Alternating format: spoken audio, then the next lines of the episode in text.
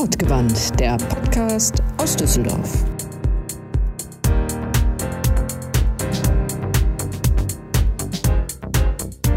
Manchen Menschen hört man einfach gerne zu. Meistens sind es die, die lieben, was sie tun, ganz bei der Sache sind, aus Überzeugung, aus Leidenschaft, warum auch immer. Mit diesen Menschen sprechen wir bei Wortgewandt. Wir, das sind Philipp, Shanti und Christiane.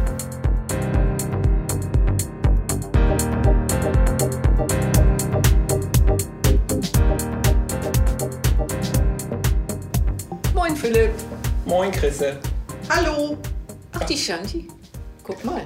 Die schleicht sich immer rein. Ja, das finde ich auch. Nicht. Die, die Shanti, ich weiß gar nicht, hatte die Shanti eigentlich was mit deinen Aufklebern zu tun, die du hast? Hatte die Shanti was mit meinen auf? Ja, hat sie. Hat sie. Ja. Ohne Schneider keine Kleider. Richtig. Und da frage ich mich, gibt es keine Schneiderinnen? Doch, die gibt es. Und ich sage auch immer, also ich begrüße meine Kolleginnen eigentlich immer mit Kolleginnen und Schneiderinnen. Ja, Weil wobei, so, das sind so viele. wobei ich finde den Spruch natürlich toll. Also aus Werbetexterinnen-Sicht ist der toll. Das, ist, das reimt sich, ohne Schneider keine Kleider. Willst du Schwangerschaft verhüten, nimm Liter Filtertüten. Also ich finde das... Shanti, den Aufkleber möchten wir nicht haben. Den Den, mit den mit Filtertüten? Filtertüten, aber gut. Gut. Ja. Ja, und, äh, aber das ähm, interessiert eigentlich wahrscheinlich keine Schneiderin. Oder hat sich da jemand beschwert bei dem? Nee, da hat sich keiner beschwert, aber ich glaube, weil der Spruch einfach auch griffig ist. Also Ja. weil es Kleiderinnen gibt es jetzt irgendwie Ah. nicht, ne? Kleiderinnen. Ja, weil ich... Und außerdem, es regt sich ja keiner massiv über das Weglassen des Innen auf, sondern es gibt eher, die sich aufregen, wenn man gendert, auf Neudeutsch. Das stimmt. Ja, das ist richtig. Es ist gerade auch wieder eine Menge los, glaube ich. Die Leute prügeln sich wieder gerne ums Gendern. Vertrete ja immer noch die Meinung, lass doch einfach jeden reden, wie er will. Ja, Also im Rahmen irgendwelcher grammatikalischen Ansätze und Theorien, aber dass man sich da so aufregen kann, verstehe ich nicht. nee, verstehe ich auch Man kann es doch einfach machen. Oh, ja, ich verstehe es natürlich auch ein bisschen, weil äh, ich als Texterin wiederum, wir haben unterschiedliche Kunden, die unterschiedlich mit dem Thema umgehen. Also wir haben einen Kunden, der jetzt konsequent äh, das Sternchen benutzt und wir haben einen Kunden, der sagt, wenn es geht, sagt doch bitte Bürger und Bürgerinnen und anderen ist es wiederum ganz egal. Also man muss da schon, also wenn man einen Job mit Sprache hat, muss man sch- schon wissen, was die Leute gerade machen wollen. Aber ähm, das Aufregen verstehe ich auch nicht. Und die Leute, oder die, die sich aufregen, die sagen ja auch immer Gender Gaga. Das habe ich noch nicht gehört. Ja. Aber es gibt ganze Studiengänge dazu. Was? Es gibt ein forschendes Institut zum Gendern. Wo, wo soll das sein? Ja, wo wohl? In Köln natürlich. An der Uni Köln. Und äh, du kennst da? Ja, natürlich. Ich also, ne? Kontakte, wir- Kontakte nach Köln sind. Also, ja, ich kenne ich, den, den Dirk und der ist da Geschäftsführer sogar. Sag mal, wo kennst du? Also, aber den könnten wir mal. Könnten wir fragen. Ja, dann. Du, Philipp, Shanti, ist der interessant? Frag ihn. Äh, muss ich die Frage nach dem Interessant zuerst beantworten? Ja, ich frage ihn und der ist auch interessant. Ich glaube, dass der da äh, einiges zu, zu erzählen hat. Der ist natürlich auch totaler Verfechter davon. Also, wir werden Oh. jetzt, das wird nicht kritisch. Also nicht unkritisch. Äh, Also, dem, Vielleicht kriegen wir einen Shitstorm hinterher. Frag ihn! Yay! endlich polarisieren wir mal. Ja! Super. Cool. Super, danke. Frag ihn. Mach ich. Bis denn.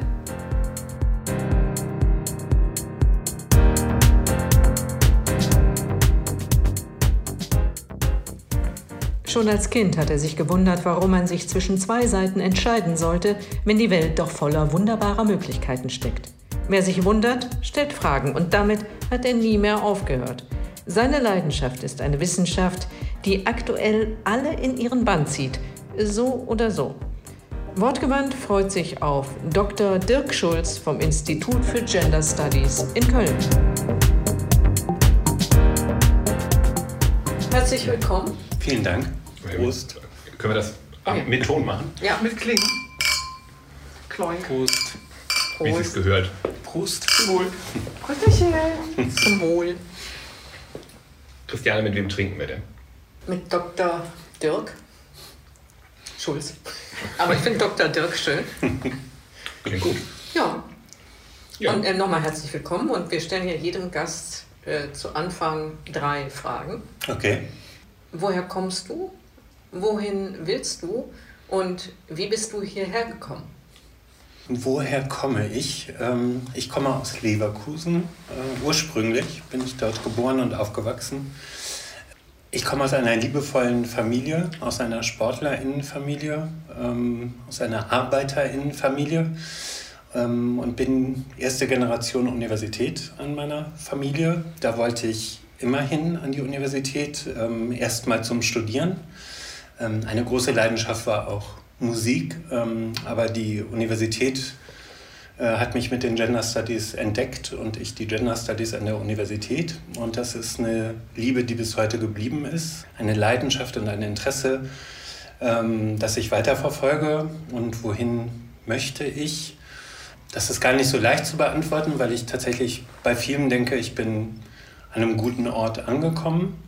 Aber es gibt sehr viel Widerstände und Kämpfe auch innerhalb oder gegen die Gender Studies. Ähm, und das wäre zum Beispiel etwas, was ich mir wünschen würde, dass mehr Menschen akzeptierender wären gegenüber den Gender Studies, interessierter äh, und nicht vorschnell Urteile fällen würden, ohne den Menschen, die Gender Studies machen, wirklich zuzuhören. Darum freue ich mich auch heute hier zu sein ähm, da nochmal drüber sprechen zu können und in einer vielleicht etwas ausführlicheren Art und Weise und wohlwollenden Art und Weise. Ähm, wie bin ich hier hingekommen mit äh, dem Zug und äh, dann mit Taxi, weil es tatsächlich äh, ich nicht in der Lage war, die nächste Straßenbahn hierhin zu finden. Und jetzt bin ich froh, dass ich hier bin. Genau. Ja, fein. Du hast das, das Thema, über das wir äh, reden wollen, oder das ist ja nicht äh, Thema, das klingt so klein, das ist ja ein riesiger Themenkomplex, das schon angesprochen.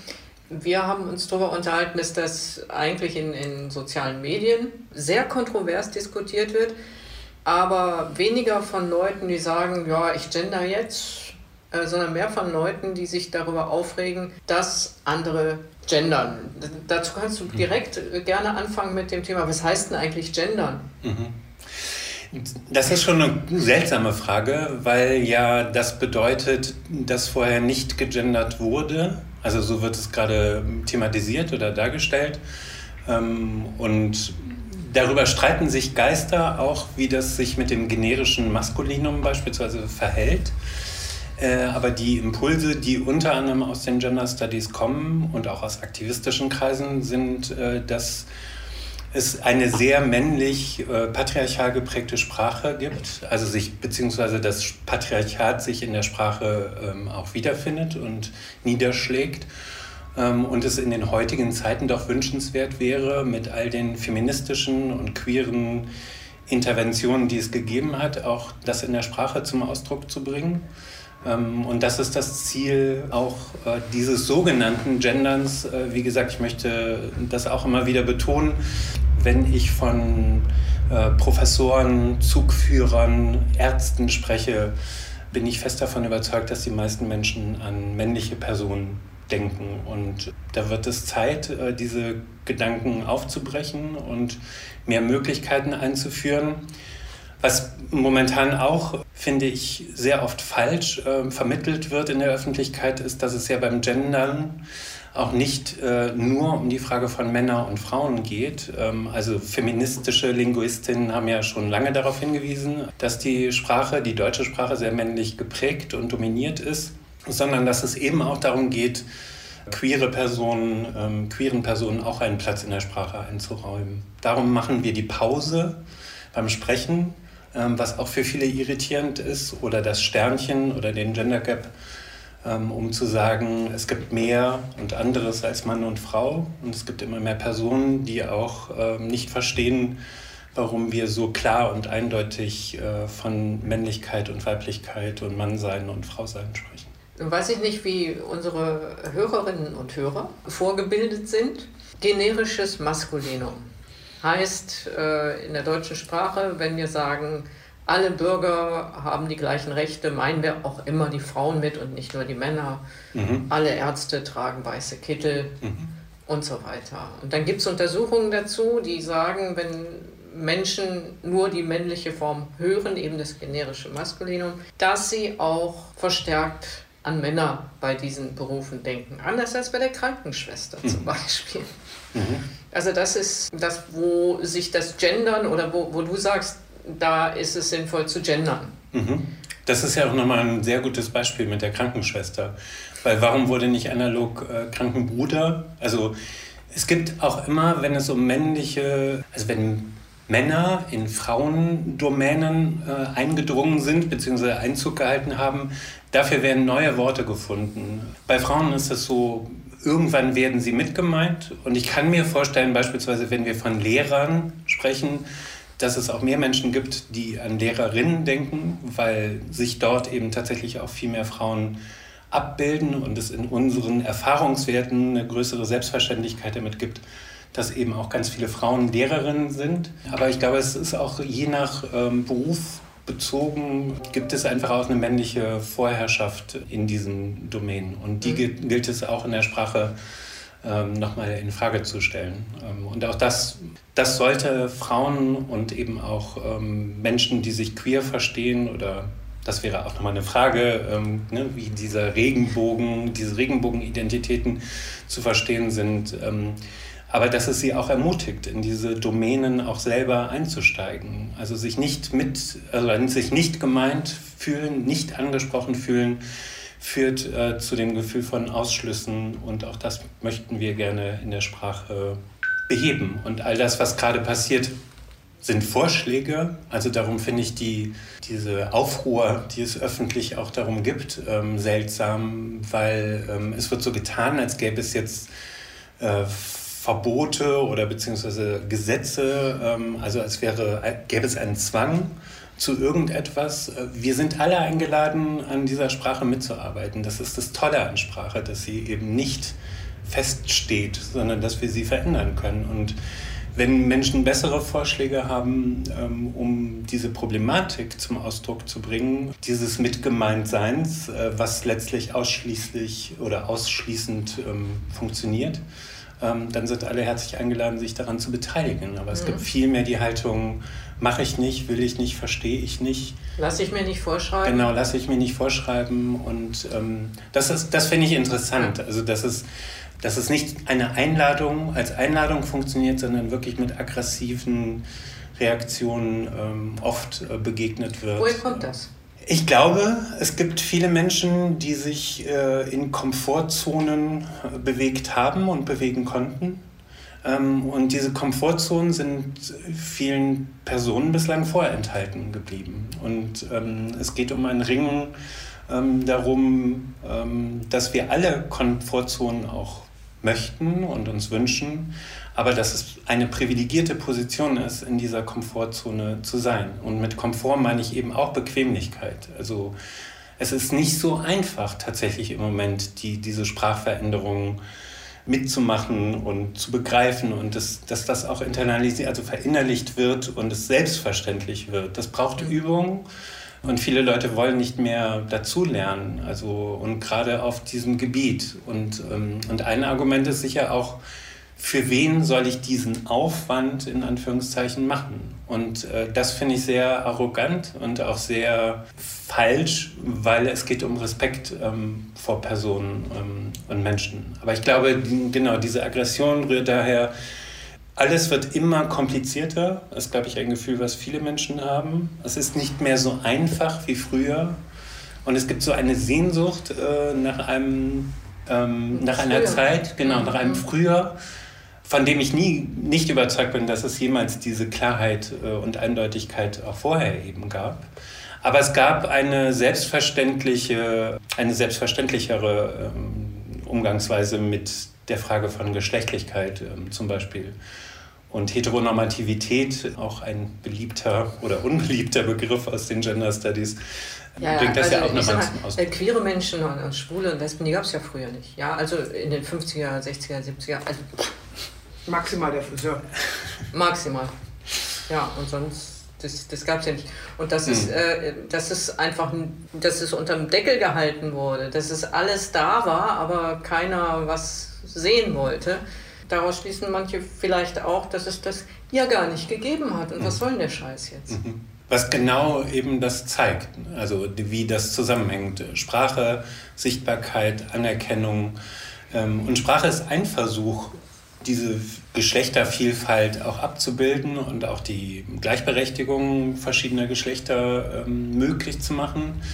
Und das wird mit dem Verweis abgetan, glaube ich, wirklich, es ist eine Anstrengung, es ist etwas, was wir lernen müssen.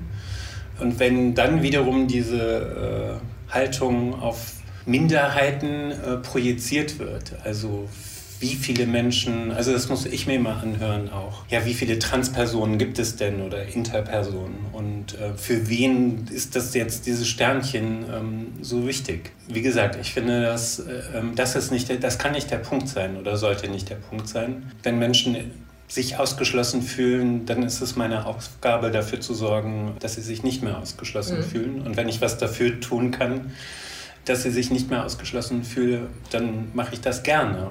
Und niemand sagt, dass es leicht und einfach ist. Also auch für mich, der jetzt täglicher, sag ich mal, auch in meinen Seminaren mit der, mit der richtigen Ansprache auch von genderqueeren, non-binären Personen also ich habe da auch meine Lernprozesse dabei. Und es ist auch, wir sprechen von Fehlerfreundlichkeit. Es ist auch in Ordnung, etwas zu vergessen mal oder falsch Personen anzusprechen, aber das Bemühen darum, ja, ich möchte dich richtig äh, ansprechen, ich möchte dir gerecht werden. Das sollte der Ansatz ähm, für viele, also für alle Menschen sein. Aber wie gesagt, es ist etwas, was viele Leute nicht verstehen, weil es bisher war es doch nicht so. Mhm. Und woher kommen jetzt plötzlich diese ganzen Forderungen oder Wünsche nach, ähm, nach Sprachveränderung? Gibt ja. es denn Studien, Umfragen, Forschung dazu? Auf der einen Seite, wie viele Menschen queer, trans, inter, inter? Ähm, du, du bist bitte noch, also es wäre sehr nett, wenn du queer, okay. trans, inter, also ja. nicht zu detailliert. aber, aber, so, dass wir heute mit äh, drei Begriffen mehr sicher umgehen können. Ja. Gibt es andersrum Studien darüber, wie viele Menschen, die äh, das ablehnen, warum die das machen, warum die, also das wirklich umfragen? Gibt es da irgendwelche belastbaren Sachen? Na, das muss doch eigentlich, muss es doch, wenn, wenn man fünf Menschen befragt, die sagen, ich finde das kacke und ich fühle mich da nicht wohl mit, die müssen ja auch irgendwie vielleicht mal sagen können, warum und ob sie einfach nur die, das ist nur ein Gefühl. Ja, die, mhm. das lang gelernte, äh, Jahrhunderte gelernte Patriarchat festhalten wollen. Also wird was, das irgendwo was, was ja im Prinzip also auch nicht schlimm ist. Also ich kann von mir sagen, ich gender nicht, ich mache keine Pause, wenn ich BürgerInnen sage, so, ja, also ich, ich wüsste es im alltäglichen Sprachgebrauch, äh, beobachte ich mich dabei auch nicht so sehr. Aber äh, es zwingt mich auch keiner, das zu tun. Nee, das stimmt. Das, das ist immer schwierig, den Leuten zu sagen, du musst es nicht machen. Auch die Fernsehmoderatorin muss das nicht machen. Da steht nicht der Intendant hinter mit äh, dem nee, Kündigungsvertrag. Das ist, ja die Regierung. Ja. Aber oh Gott, oh Wir sind da ein bisschen Facebook geschädigt. Ja, Christiane und ich sind da ja. sehr äh, fleißig äh, im äh, Diskutieren, in der Diskussion. Ja, in der Diskussion. Okay, also vielleicht schon mit diesen Umfragen. Ähm, also es gibt Umfragen, dass 66 Prozent war, glaube ich, die letzte Zahl, die ich gelesen habe, gegen das Gendern sind, in Anführungszeichen. Und die Begründung ist, äh, es ist zu kompliziert, es macht die Sprache kaputt.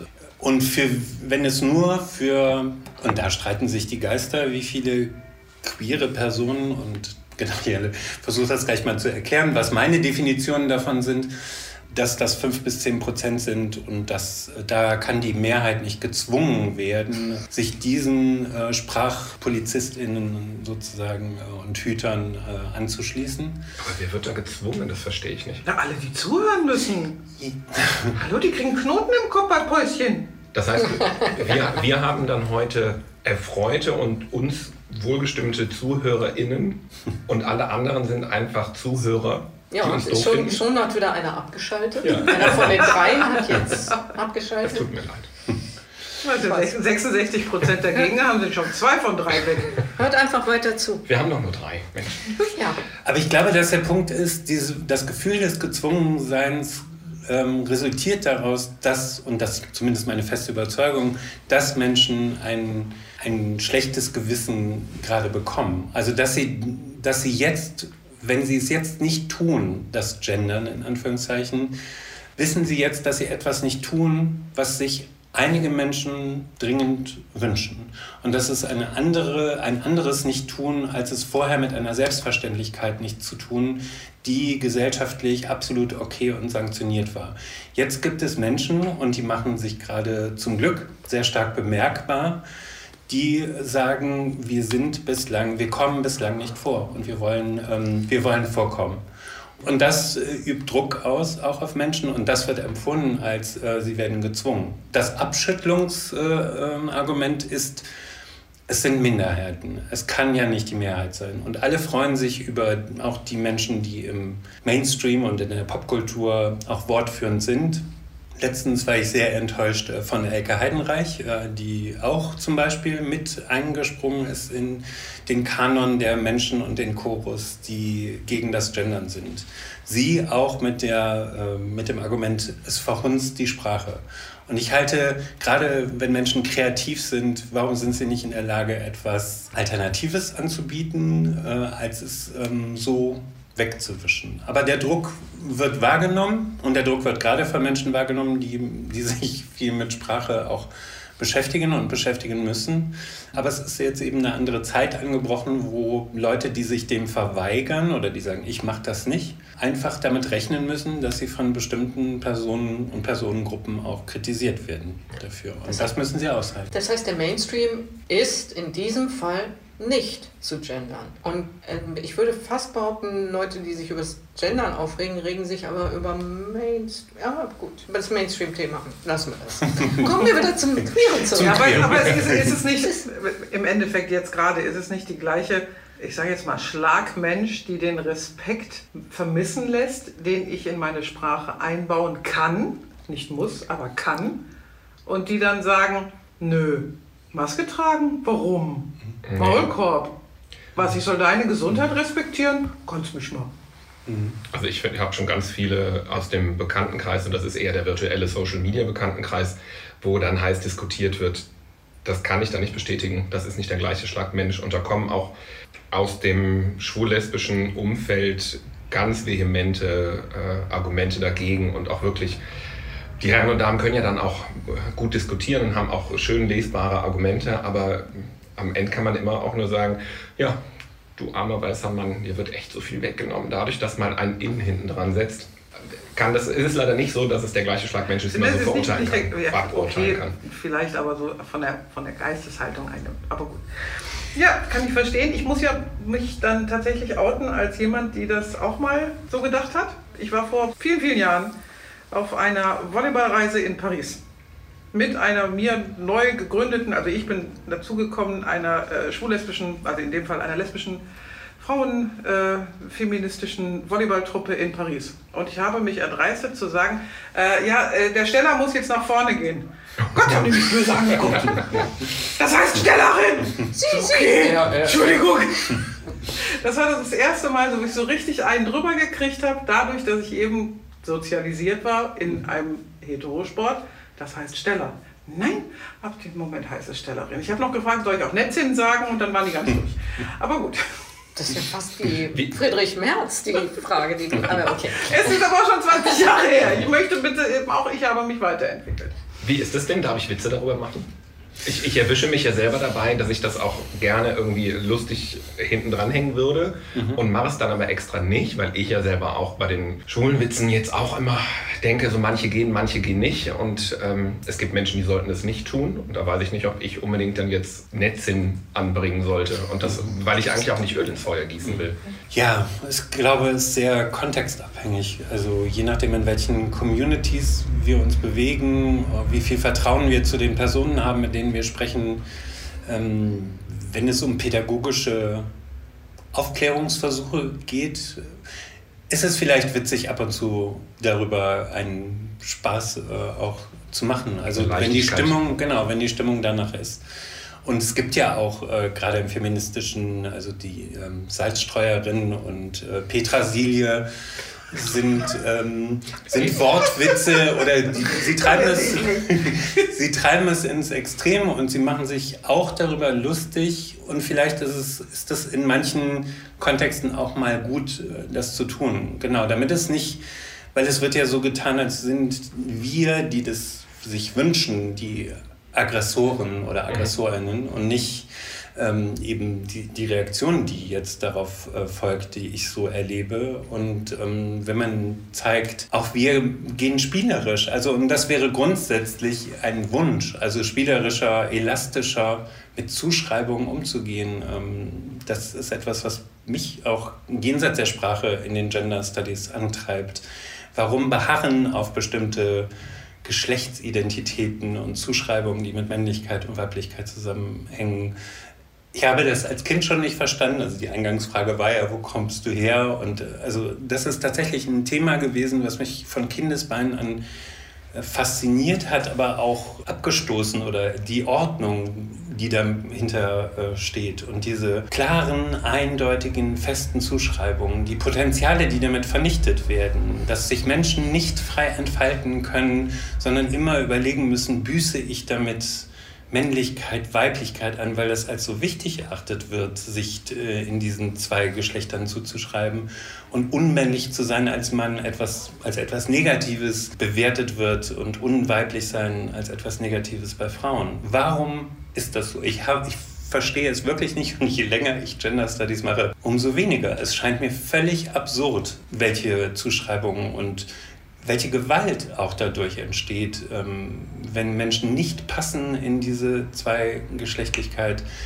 ähm, und Zurichtung und ähm, bis hin zu vielen äh, Selbstmorden, die gerade queere in, in queeren Personengruppen ist die Selbstmordrate äh, deutlich höher als in heterosexuellen, in Anführungszeichen, Kontexten.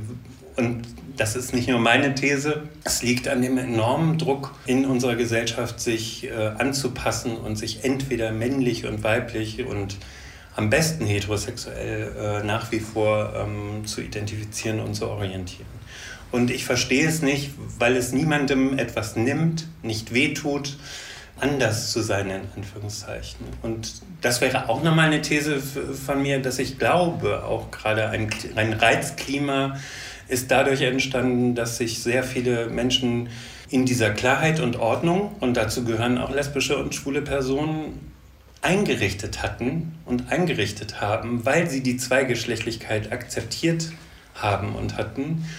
Aber mit diesen neueren Bewegungen und Aktivismen ähm, von Transpersonen, aber eben auch von Interpersonen, von non-binären, ähm, von queeren ähm, genderqueeren Personen. Ähm, es wird sicher noch mehr Identitäten in ja, Zukunft geben. Es ist ja eine Zumutung. Ja? Genau. Jetzt hat die Gesellschaft endlich akzeptiert, Lesben, ja. Schwule und jetzt dürfen die auch noch heiraten. Okay, ja. Aber bitte, was, wer kommt denn da jetzt noch alles an? Was sollen wir denn noch alles? Und damit verbunden ist ja oft auch das Gefühl, die stellen sich so in den Vordergrund. Die wollen viel mehr haben und mhm. so weiter. Dieses Missverständnis, dass einfach nur mhm. queere Menschen sagen, nö du, also ich würde einfach nur gerne so gleich behandelt werden, mhm. das sehen viele nicht. Mhm. Weil, äh, glaube ich auch, äh, jetzt hat, also es hat sich schon so viel mhm. geändert und sie dürfen doch jetzt. Jetzt mhm. sollen sie doch mal still sein. Ist ja aber auch im Vergleich zu den Jahrtausenden vorher jetzt ja auch ein sehr radikaler Umsturz Absolut. über die letzten Jahre. Und durch äh, Internet, Social Media ist es auch alles viel schneller und jeder kriegt es sofort mit. Oma auf dem Dorf hat da ja auch schon was von gehört. Das wäre ja früher. Ja. In den 50ern, als alles noch gut war, hat das ja irgendwie, es war, weiß ich nicht, wie viele Monate hat das gedauert, bis die gehört hat, dass ihr Sohn jetzt eine Tochter sein ja, könnte. Ja. Also das also, hat ja gar nicht stattgefunden. Nee, Aber jetzt kriegt die ja sofort mit und weiß, wer Demi Lovato ist. Und kann mitdiskutieren. Der wäre. Genau. Das ist schon klar, ich wusste, dass das kommt. okay, alle wissen es, außer dir. Ich ja. erkläre dir das später. Äh, Page, äh, ehemaliges Ellen Page, auch. Mhm. Elliot Page inzwischen. Mhm. Ah, okay, ich brauchte gerade eine Sekunde länger. Da, da komme ich wieder mit. Da, nee, da frage ich jetzt. ähm, inzwischen Schauspieler, vorher Schauspielerin. Aber vielleicht sollten wir nochmal an die Begrifflichkeiten gehen. Wir wollten doch, glaube ich, nochmal. Ich glaube, alle warten jetzt früher, dabei geblieben. Früher war es LGB, das war Lesbian, Gay, Bisexual, also Lesben, Schwule, Bisexuelle. Inzwischen sind da ein paar Buchstaben drangekommen. Aber auch das LGBT, war ja schon schwierig. TIQ, Sternchen. Dann lass uns doch vielleicht die anderen nochmal nachgehen. Ganz kurz. Ganz was, kurz. Ist, was ist Internet? Also genau. Inter sind Personen, die ähm, biologisch, medizinisch mit Anlagen geboren sind, die weder weiblich noch männlich zuzuordnen sind, eindeutig. Also die sich zwischen den Geschlechtern und den beiden Geschlechtern, wenn wir weiter in Zweigeschlechtlichkeit festhalten wollen, bewegen und ähm, die eine immer noch andauernde Geschichte mit sich tragen, an diese Zweigeschlechtlichkeit angepasst werden zu sollen und zu müssen. Ähm, das heißt, dass äh, es immer noch eine Praxis gibt, sogenannte Geschlechtsangleichungen durchzuführen, die an den Neugeborenen oder an zumindest sehr jungen äh, Kleinkindern ähm, vorgenommen werden, um sie in eine geschlechtliche Eindeutigkeit zu überführen. Es gibt aber eben biologisch, medizinisch den Befund, nicht klar auszumachen, ähm, ob diese Person männlich oder weiblich ist. Das, und sie ist eben beides oder alles. Ähm, und darum gibt es gerade und auch im Zuge der Gender- und Queer Studies ähm, gerade sehr viel Aufmerksamkeit auch darüber, weil sie diese Personen ja bezeugen, dass die, auch die Natur ähm, nicht eindeutig ist. Also das Argument, äh, naja, aber es gibt doch eben nur zwei Geschlechter. Gerade diese Personen ähm, zeigen in biologischer, medizinischer Form, so ist das nicht. Und dass da medizinische Eingriffe durchgeführt werden, obwohl es keine gesundheitsgefährdenden ähm, Gründe dafür gibt, ähm, das zu tun, zeigt einmal mehr, dass sich eben auch die Medizin in den Dienst einer binären, heteronormativen Geschlechterordnung stellt. Und ähm, das wird auch hoffentlich immer mehr öffentlich, weil auch das nochmal hoffentlich zurückspielen kann. Die, die Frage, warum fällt es uns so schwer oder vielen von uns so schwer, äh, mehr zu denken, wahrzunehmen als äh, Mann und Frau. Und ähm, genau, darum, das sind Interpersonen. Das sind Interpersonen, okay. Andere Buchstabe. T, Trans. T, Trans, äh, genau. Und Trans mit Sternchen, weil äh, es da auch unterschiedliche Begrifflichkeiten zu gab. Transsexualität, Transgender. Und das gilt übrigens ja für alle Personengruppen, die so in, auch sich hinter den Buchstaben äh, verbergen dass es auch dort keine homogene Gruppe gibt. Es gibt Transpersonen beispielsweise, die sagen, das ist etwas, das eine biologische natürlich oder eine Tatsache ist, dass sie im falschen Körper geboren sind, eine Transition vornehmen, um dem richtigen Geschlecht angepasst zu werden. Und das wäre zu allen Zeiten, äh, auch historisch, gesellschaftlich, äh, wäre das so. Und dann gibt es aber auch Transpersonen, die nicht eine komplette Transition durchführen lassen, die teilweise eine Geschlechtsangleichung äh, körperlich vornehmen lassen.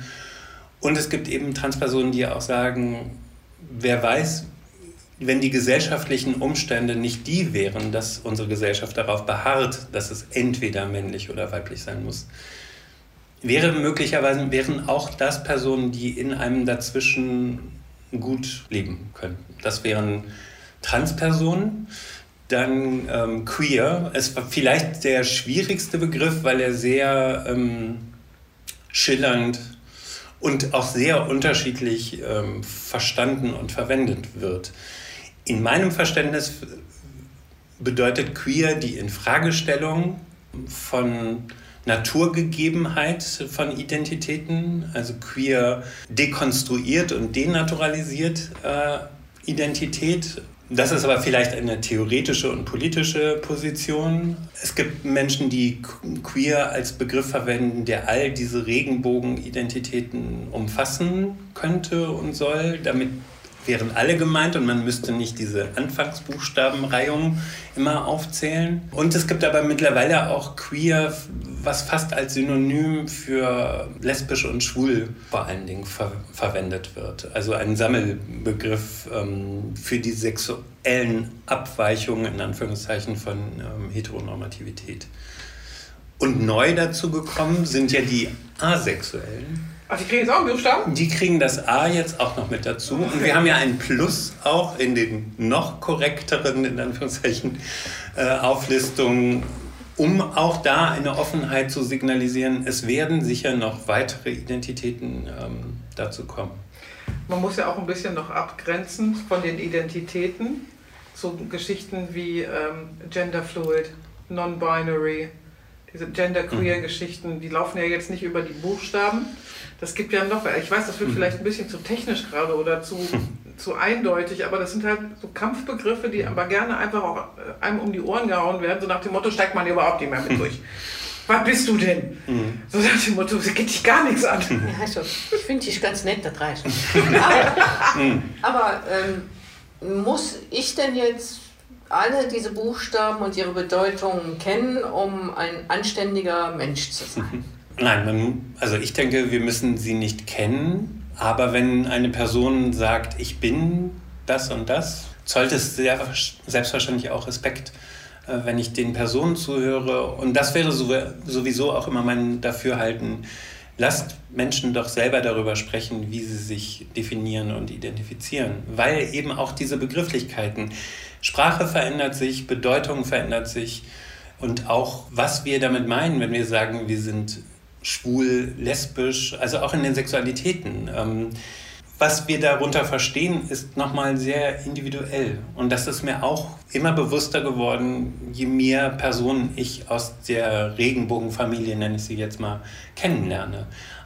Sie ist bunt, diese Welt, wie die ganze Welt hoffentlich bunt ist. Und das wäre auch nochmal für mich ein Thema. Ich verstehe nicht, warum in dieser Aufzählung, in dieser Liste, warum das alles dem Regenbogen zugeordnet wird, beispielsweise Asexualität auch. Es wäre oder auch Bisexualität, weil es eigentlich geht es ja auch nochmal um die Frage, was ist mit der Heterosexualität? Und ein, eine Motivation für mich ist auch, ist nicht immer so als eine Minderheitenfrage oder Politik zu verstehen, diese Frage an Geschlecht und an Sexualität zu stellen, sondern es ist eine allgemein gesellschaftliche Aufgabe. Und ich glaube eben auch, dass Hetero-Personen gewinnen würden, ähm, wenn auch sie sich diese Fragen nochmal stellen können. Also ich glaube, es würden viel mehr Potenziale frei werden und Gestaltungsmöglichkeiten. Und ich äh, erlebe auch bei meinen heterosexuellen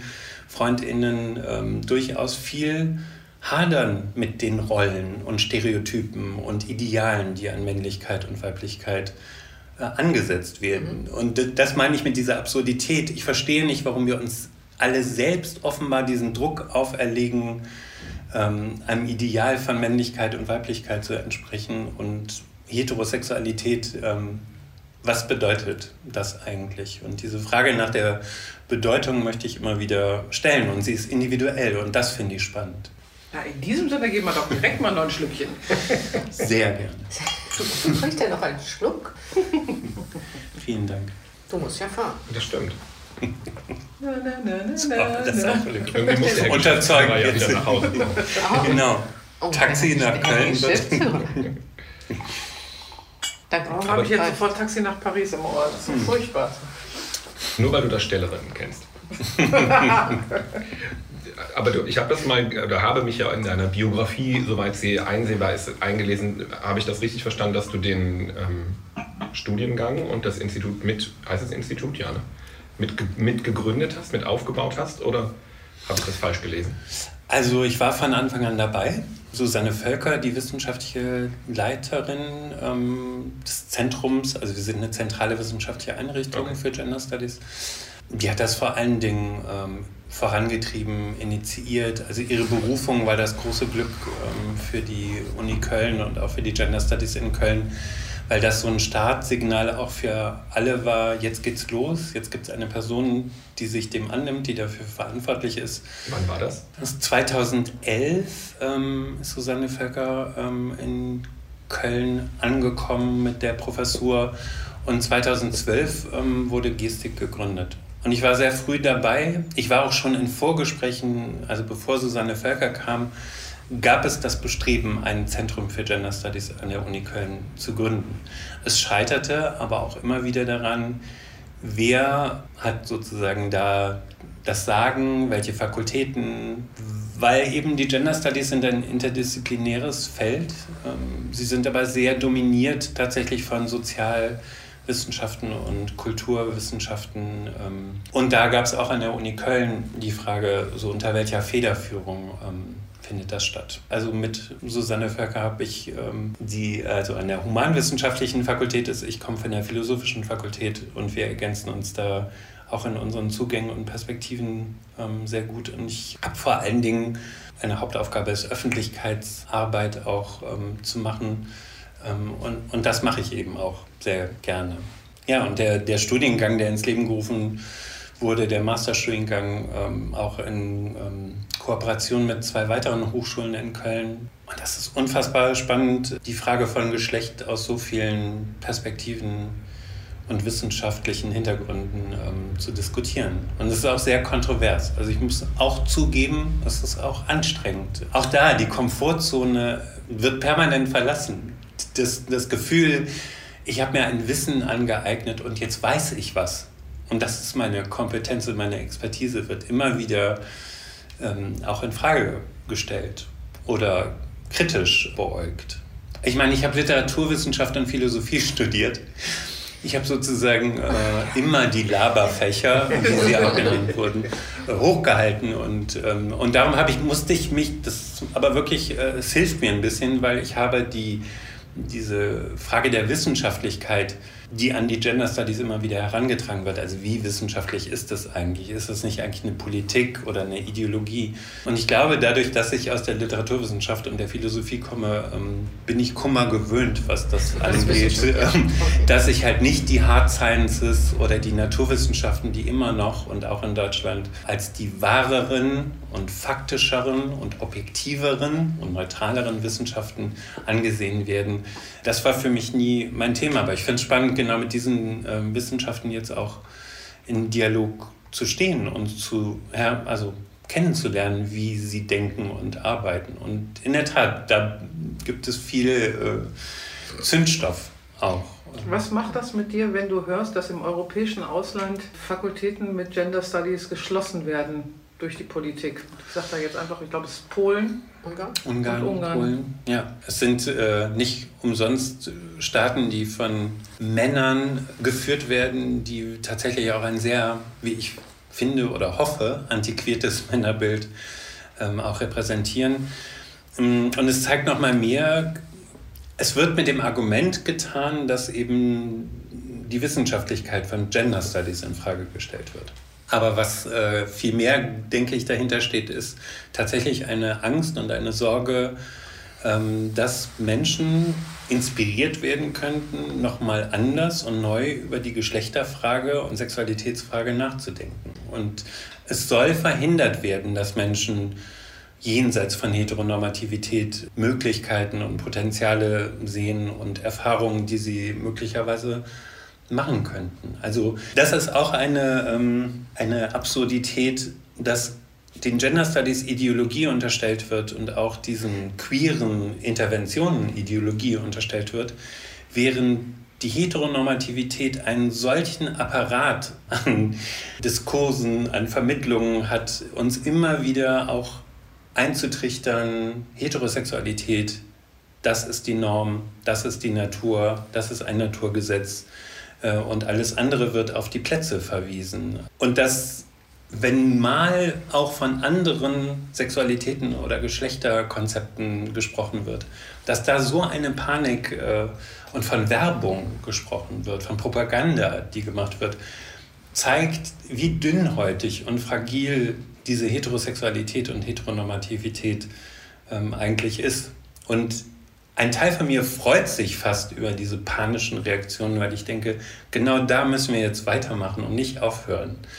Weil sie zeigen, dass diese Selbstverständlichkeit und diese angenommene Natürlichkeit sehr fragil und eben doch konstrukthaft ähm, ist. Und alternative Entwürfe dem entgegenzusetzen, ähm, finde ich spannend, finde ich wichtig, ähm, weil sich viel mehr Menschen eingeschlossen oder eingeladen fühlen können. Und als Jugendlicher, als Jugendliche Person leiden total viele Menschen darunter, dass sie, dass sie nicht vorkommen, dass immer dieses Boy meets Girl Muster und wie diese Figuren auch dargestellt werden als Männlichkeiten und Weiblichkeiten, die sich damit nicht zurechtfinden, die, die sich nicht angesprochen fühlen, die sich nicht damit identifizieren können.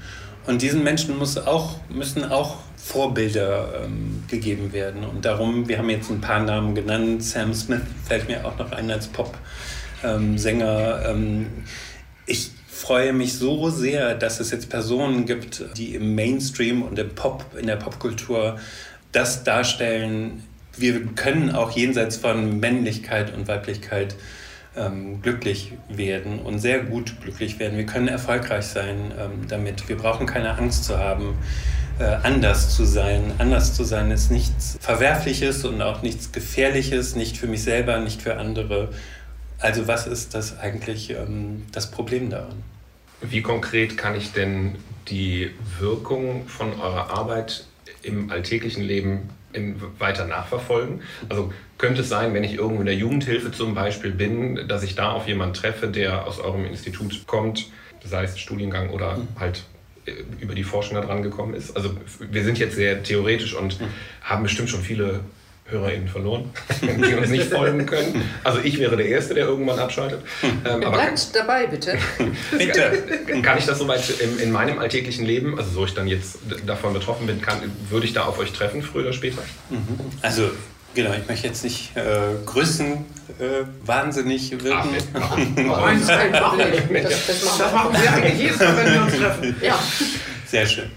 Ja, auf jeden Fall. Also ich bin überzeugt davon, unser Studiengang ist eben noch relativ jung. Deswegen ist die Frage, wann sich das in welchen Positionen widerspiegelt. Aber wir sind in regen Kontakt und das ist eine meiner Hauptaufgaben bei Gestik, bei dem Zentrum für Gender Studies.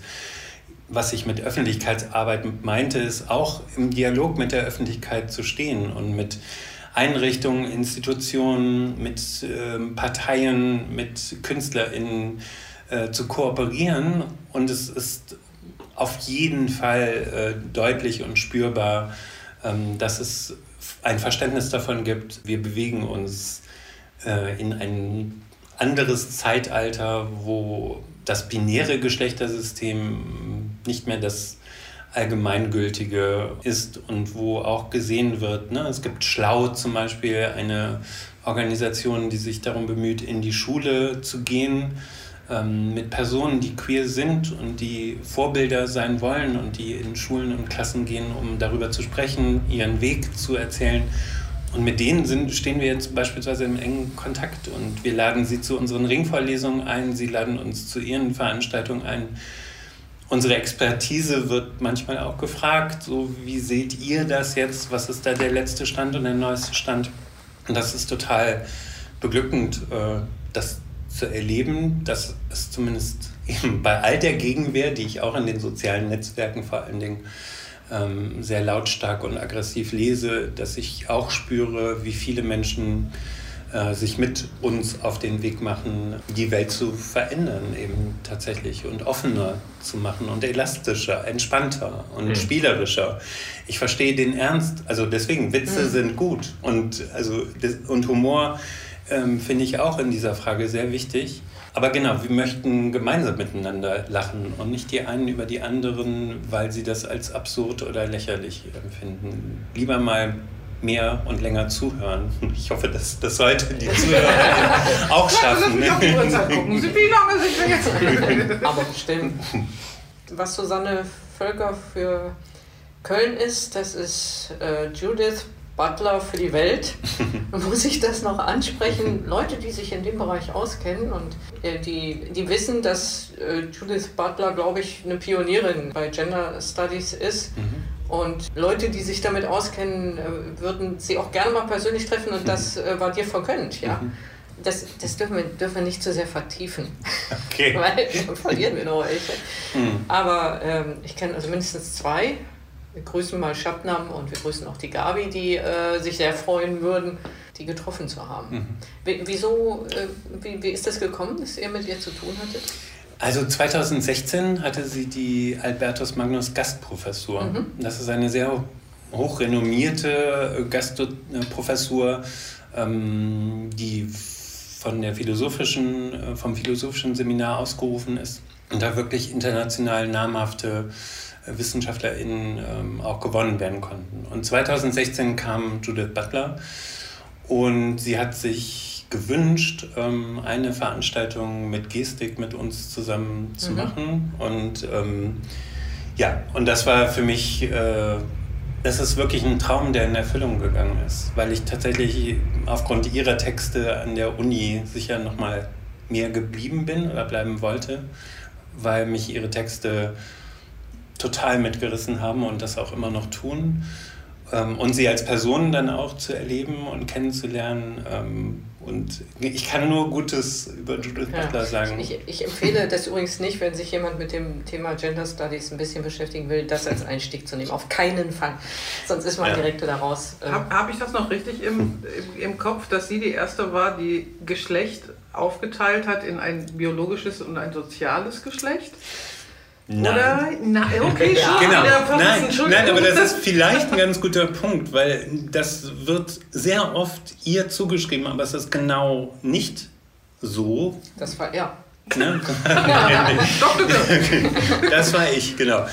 Nein, es war in den Gender Studies sogar lange, das war Simone de Beauvoir eigentlich schon, die gesagt hat, one is not born a woman, one becomes a woman. Also man wird nicht als Frau geboren, sondern man wird zur Frau gemacht. Mhm. Das war lange der, ähm, der Leitsatz von Gender Studies zu sagen, okay, wir können nicht an dem biologischen Geschlecht rütteln oder befragen und kritisieren, aber wir können das, was aus Männlichkeit und Weiblichkeit abgeleitet wird, an sozialen Rollen, an Hierarchien, an Machtverhältnissen, das ist unser Punkt, ähm, wo wir einsteigen ähm, und das möchten wir thematisieren und wissenschaftlich bearbeiten.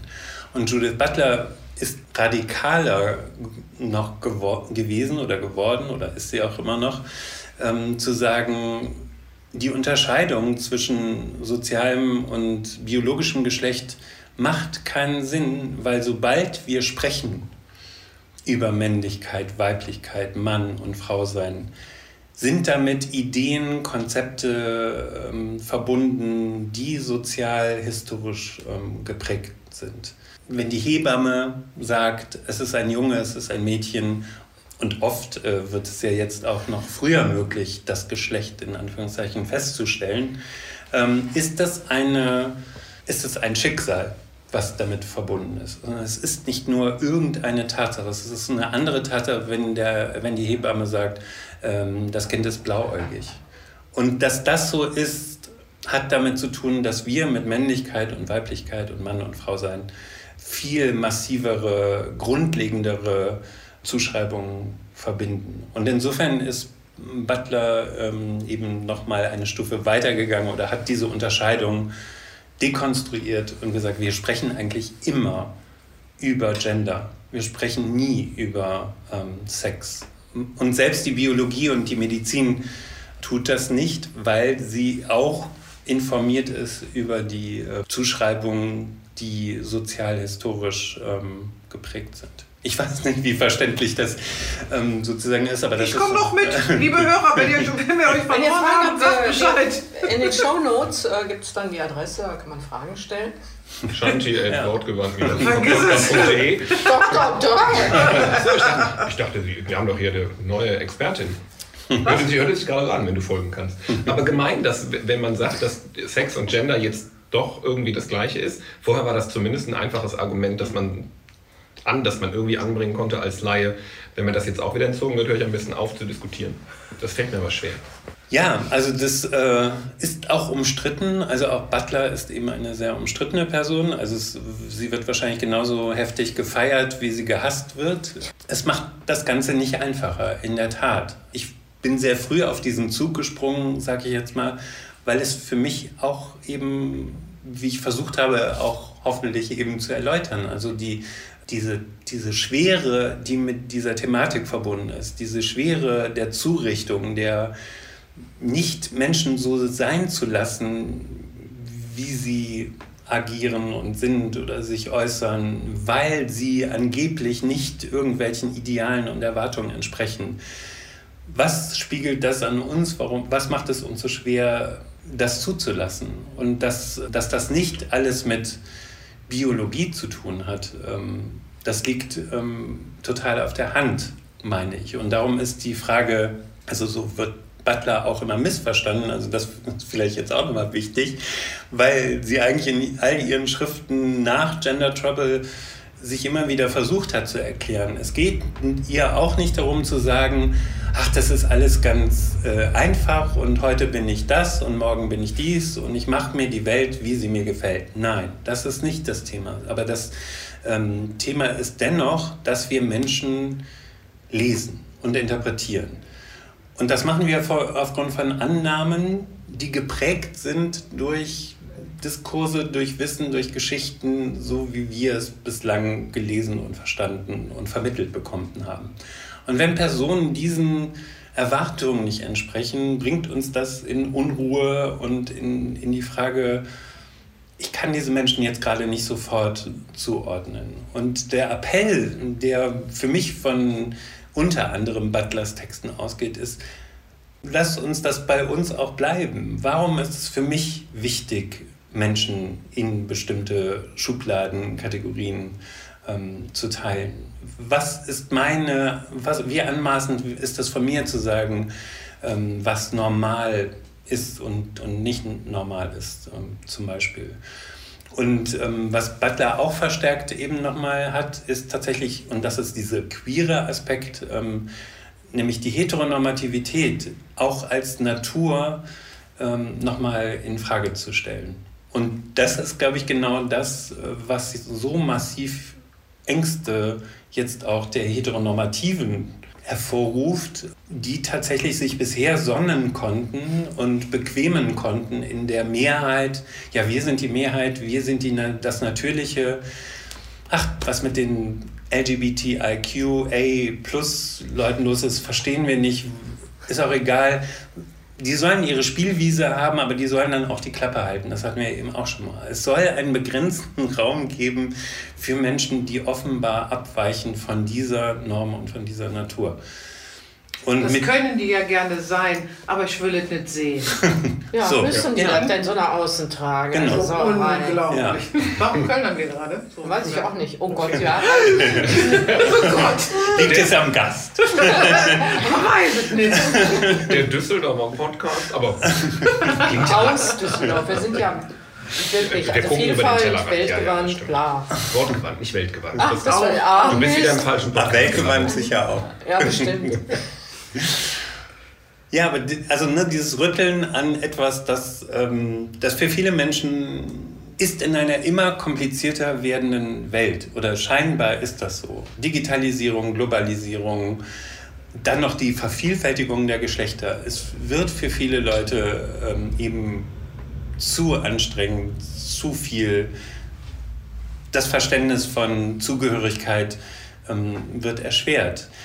Aber es auch zu begreifen als eine Möglichkeit der Befreiung in Anführungszeichen aus diesen Schubladen, Kategorien, diesen Identitäten, sie zu verstehen als es ist schön, Zugehörigkeit ähm, zu empfinden. Ähm, aber zu welchen Gruppen gehören wir eindeutig klar und immer dazu? Gibt es nicht bei uns immer wieder und bei allen Menschen eben auch das Gefühl, ich finde mich hier gerade nicht wieder, obwohl bestimmte Markierungen, Zuschreibungen doch zu passen scheinen. Ich glaube, wenn, wenn man sich das vergegenwärtigt, kann man auch freudvoller mit dieser Erfahrung umgehen. Spannend. Es kommen immer neue Identitäten, Entwürfe von Geschlechter ähm, und Sexualitätskonzepten ähm, in die Welt. Und ähm, ich selber kann auch nochmal überlegen, ob die alten Identitäten und Bezeichnungen weiterhin und gut für mich passen. Und wem sie gut passen, das auch vielleicht nochmal an Ganz alle ZuhörerInnen. Es ist auch in Ordnung, das ist voll okay. Niemand will ähm, Menschen umerziehen, ändern, ähm, pervertieren gar, sondern es geht darum, Menschen eher zuzuhören in ihren Bedürfnissen und Wünschen und Sehnsüchten und können wir ähm, eine Gesellschaft, eine Welt äh, hervorbringen, die es Menschen leichter macht, ähm, diese Sehnsüchte und Wünsche auch zu leben. Das war möglicherweise ein sehr schönes Schlusswort. Ja, wenn du das jetzt nicht geflüstert hättest. Das war ein schönes Schlusswort. Danke. Sehr Das gerne. Vielen Dank für das Wollen wir das zusammenfassen auf das Streben nach Glück für jeden und jede und alles dazwischen? Sehr gerne. Jeder Jack ist anders. Jede Jack in, meine Güte. Ah. Und macht euch mal locker. Möchte ich auch immer sagen. Macht euch doch bitte mal locker. Ja, Ich schreibe das Vielen ja. Dank. Ja, sehr gerne. Danke für das ja Gespräch. das Es war mich total gefreut. interessant. Ja. Ich hoffe, es haben möglichst viele durchgehalten. Bis jetzt. Es hat sich gelohnt für dich, aber Wir warten eigentlich auf den Shitstorm oder auf die, yay, ihr seid super oder yay, ihr seid kacke. ja, Wir geben das dann weiter. ja auf jeden Fall. äh, Ungefiltert. in, den, in den Shownotes äh, Link zu dem Institut auf jeden Fall. Ist nicht das einzige in Deutschland, das, das Gender Studies macht. Nicht? Nein, es gibt. Nee, es gibt jetzt, also genau, wir sind auch nicht das Erste. Das, Im Gegenteil, es war ähm, ein Schlückchen neben. Das war, ne? Also. Im Gegenteil gab es total viele Stimmen, die gesagt haben, als wir 2012 gegründet wurden, wie, das gab es noch gar nicht vorher in Köln? Und das ist auch wieder so ähm, bezeichnend, also leider auch ein bisschen an Köln. Also es gibt eine Selbstverständlichkeit so von, ja klar, Ist so? ne, wir sind eine feministische, be, feministisch bewegte und auch queer bewegte Stadt. Aber da brauchen wir doch kein Zentrum irgendwie für so. Und, ähm, und Bielefeld ist äh, tatsächlich das Ähm, älteste. Äh, ähm, Zentrum. Ver- Verkneif's dir. Verkneif's dir. Nee, das hätte mich jetzt Ich interessiert. sag, was ich sag jetzt auf Bielefeld. Auf Bielefeld. Sie wollte schon wieder sagen, Bielefeld, das gibt's doch gar nicht. Das wollte ich nicht sagen, das hätte ich nicht gesagt. Diese Stereotype immer, aber mal ehrlich. Kennt ihr irgendjemand, der schon mal in Bielefeld war? Äh, nein. Christian, Ja. du musst noch das Dankeschön sagen, oder? Habe ich das jetzt eben schon gemacht? Oder haben wir dann nochmal so ein von dir? Vielen Dank. Für die Blume. Oh Gott, wir singen wieder. Und das ist total gut angekommen. Bitte. Oh. Also, ich habe heute erst gehört von meiner Friseurin, von der lieben Katrin, Grüße, gehen raus. Sie ist völlig begeistert gewesen von unserer Gesangseinlage. Ich glaube, sie ist die Einzige, die bis hinten durchgehalten hat. Okay, eine von drei find's gut. Ja, Glückwunsch. Und die meisten fanden aber ehrlich gesagt deine Zwischenkommentare viel, viel geiler als das Gesinge. Ich danke. okay, die meisten, das heißt die beiden anderen. Ich habe sie einfach nur entgeistert angeschaut und mich gefragt, was jetzt passiert ist und wo man das abstellen kann. Im, Im letzten Podcast, ich weiß nicht, ob du reingehört hast, haben wir im Auto. Ja, Achso, bis zum Schluss? Ja. Mein Gott, noch ein Hörer. Komm schon vier. Er ist ein bisschen gezwungen eigentlich. Zu Ja, ja, du musstest dich mal reinhören. Das, Genau, ich habe recherchiert. Der Mann arbeitet wissenschaftlich. okay, Immer mal wieder. dann nochmal vielen Dank, dass du dir die Zeit genommen hast für uns.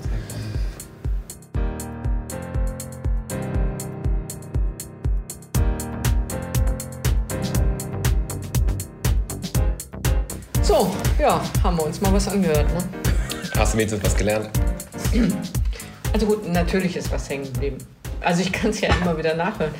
Ich würde nur, also ich hoffe es. Also ich gestehe, dass ich auch zwischendurch immer wieder von der Unterhaltung und dem Austausch gedanklich dann in, meinen, in meine Welt abgedriftet bin und überlegt habe, wie ich das wahrnehme oder wie, ob ich vielleicht sogar einen Intermenschen kenne, ohne es vorher bemerkt zu haben. Aber dann, das war schwierig, dann wieder weiterzudenken. Das Gespräch ging so schnell. Ja, so, aber über, so über meiner Kopfhöhe plötzlich hinweg. Ich musste ein bisschen aufpassen. Aber dann, glaube ich, war es ganz gut. Also wenn du an, auch selbst wenn du abdriftest und, und denkst, äh, da denke ich mal länger drüber nach. Also wenn das, Also ich war im Thema. wenn das dem einen oder der anderen Hörerin passiert, ist das super. Also nachdenken kann nicht schaden bei dem Thema. Offen sein kann nicht schaden. Das kann ja nie schaden. Ja, Nicht freund, wirklich. freundlich sein kann übrigens auch nicht schaden und so. Respektvoll. Ja, höflich vielleicht. Ihr Gutmenschen. Entschuldigung. Ihr findet das jetzt gerade neu? Respekt, offen, höflich. Ganz neue Konzepte. Das wir malen dir ein Bild und sticken dir das auf ein Kissen und äh, Äh, Du stickst mir was aufs Kissen? Das, da bin ich gespannt. Bitte lass ihn das doch selber sticken. Schreib ihm was auf. ich mache das er per sticken. Photoshop, das kann ich jetzt. Ach stimmt, sie kann sticken per Photoshop. Das sieht nur so aus. Sie hat Keine übrigens ein Plakat gemacht für einen Nadel Künstler. im Faden.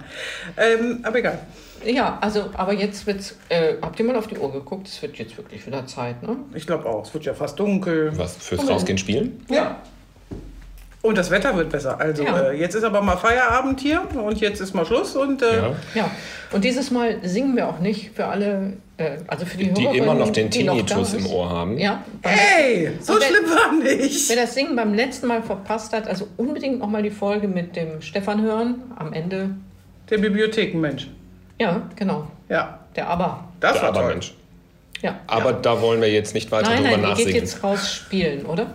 Gehen- Also Christiane und ich gehen jetzt raus singen und du, was auch immer du tust. Ja, wir dürfen nämlich sogar, glaube ich, zusammen singen. Als Jetzt aber mal Schluss. Tschüss. Lassen Sie mich durch, ich bin kreuzgeimpft.